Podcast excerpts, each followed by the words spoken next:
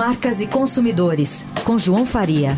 Olá, vamos encerrando a pauta da semana. Desde segunda-feira você vem ficando por dentro do marketing das redes de farmácias. Elas que vêm se tornando cada vez mais um hub de saúde. Já participaram com a gente Pague Menos, Ultrafarma, Panvel, Raia Drogazil. Hoje vamos falar com a indústria. Ela que distribui seus produtos, faz parcerias com as redes de farmácias. A Camila Carvalho, executiva de marketing da Johnson Johnson Consumer Health Brasil, destaca que a companhia sempre teve uma forte parceria com as redes farmacêuticas, justamente para se aproximar dos consumidores, e ela fala das ações itinerantes que proporcionam uma experiência completa e dá como exemplo a estratégia das vans personalizadas. Lançamos a van personalizada, que percorre redes de farmácias parceiras e reforçam o conteúdo educacional da categoria, amplificam o lançamento de produto, fazem com que o consumidor experimente e conheça o item antes mesmo de comprá-lo e no final trazem algum tipo de interação com esse consumidor para deixar um residual de mensagem de marca.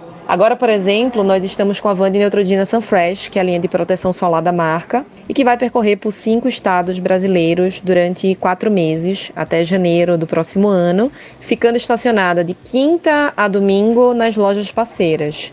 Ela está ambientada com produtos, com espaço instagramável, tem totem que imprime foto instantânea, vídeos explicativos que contam sobre a ciência por trás dos nossos produtos, além de uma estrutura educacional que reforça a importância do uso do protetor solar diariamente, especialmente nesse período agora de verão. Então essa é a maior ação itinerante que nós já fizemos, por exemplo. Essas parcerias que vão se ampliando e valorizam tanto a marca quanto o ponto de venda, fazendo bem para o varejo, para a indústria e, claro, para o consumidor final. E amanhã, você já sabe, é o dia da versão estendida do Marcas e Consumidores. A gente tem aquele encontro marcado às 10 horas da manhã. Até lá e um ótimo final de semana.